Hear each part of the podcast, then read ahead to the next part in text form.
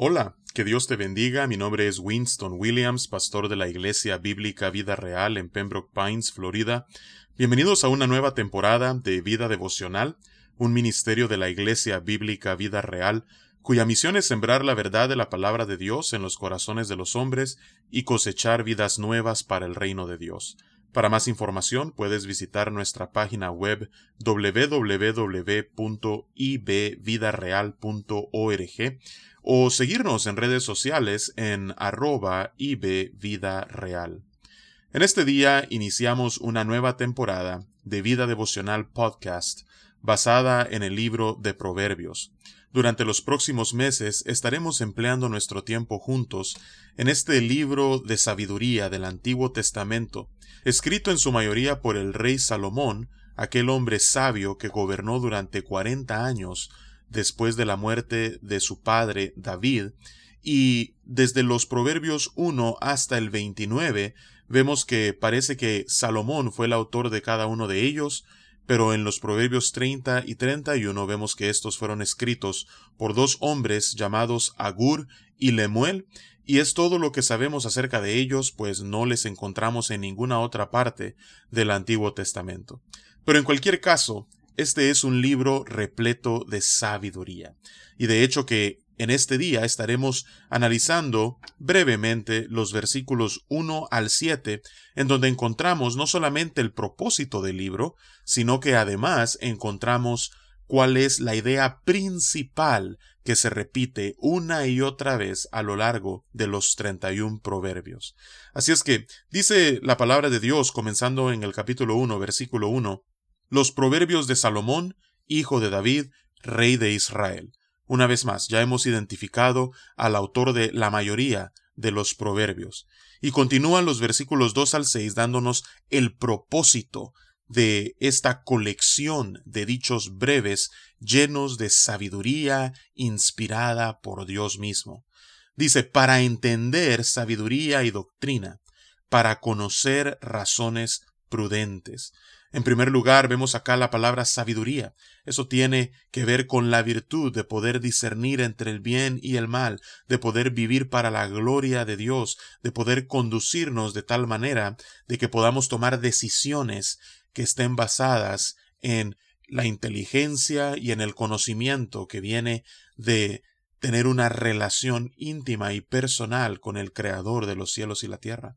Pero también vemos la importancia de la enseñanza, la instrucción. Se menciona la palabra doctrina. Es para que aquellos que leen los proverbios puedan ser adoctrinados en razones prudentes que se encuentran en la revelación de Dios compilada en las sagradas escrituras.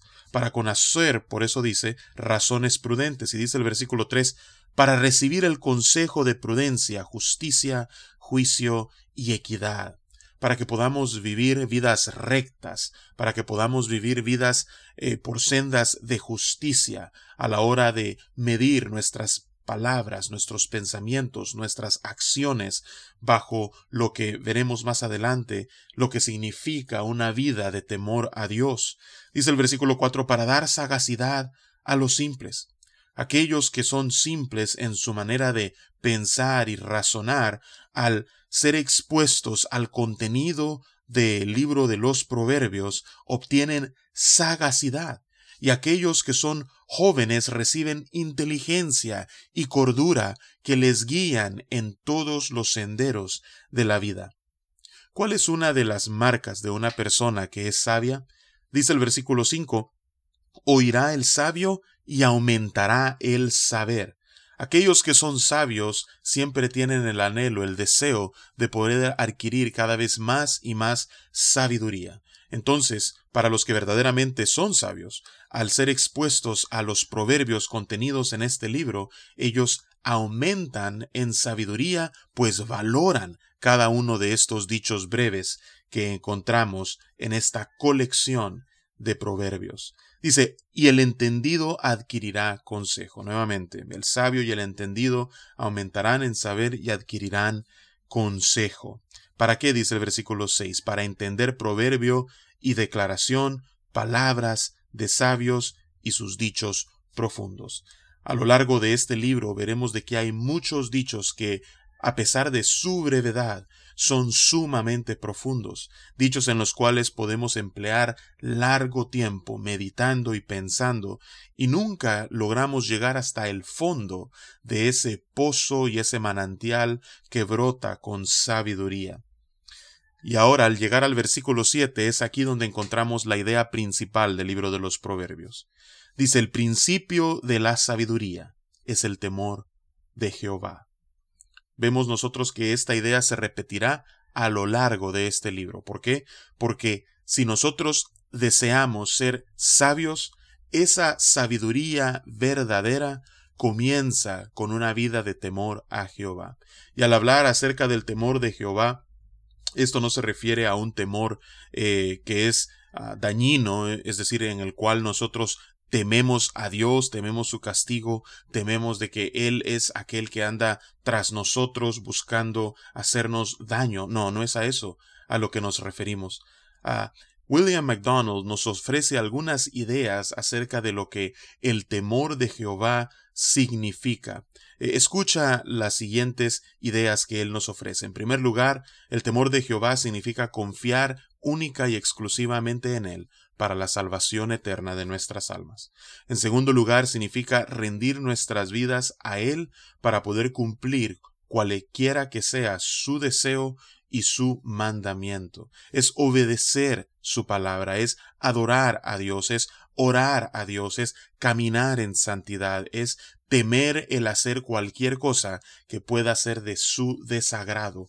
Eso es el temor de Jehová. Si nosotros queremos vivir sabiamente, entonces estas son algunas de las características que marcarán a aquellos que temen a Jehová.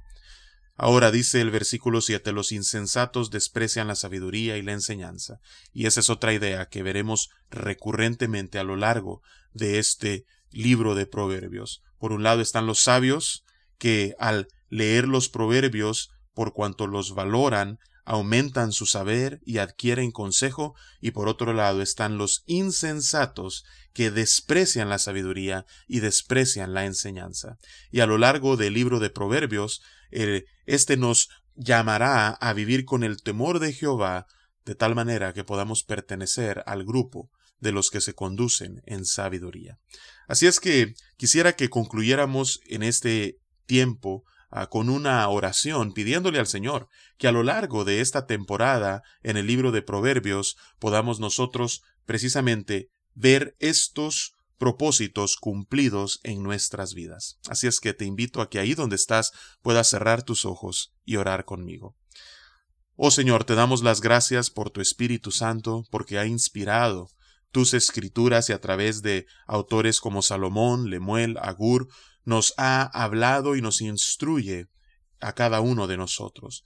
Te pedimos que a lo largo de esta ah, temporada podamos nosotros entender sabiduría y doctrina, podamos conocer razones prudentes, que podamos recibir el consejo de prudencia, justicia, juicio y equidad, que podamos ser más sagaces, Señor, y recibir inteligencia y cordura, que podamos ser sabios y atesorar esta sabiduría que se encuentra en este libro, y así adquiramos consejo y entendamos proverbio y declaración, palabras de sabios y sus dichos profundos. Así es que ayúdanos, oh Señor, a crecer cada vez más en nuestro temor a ti, para que podamos confiar en ti, rendir nuestras vidas a ti, obedecerte, adorarte, orar a ti, caminar en santidad y, Padre, mantenernos lejos de aquellas cosas que te desagradan.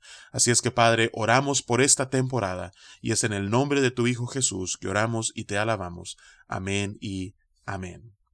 Que Dios te bendiga y con el favor del Señor nos encontraremos mañana para continuar con nuestra serie en el libro de Proverbios.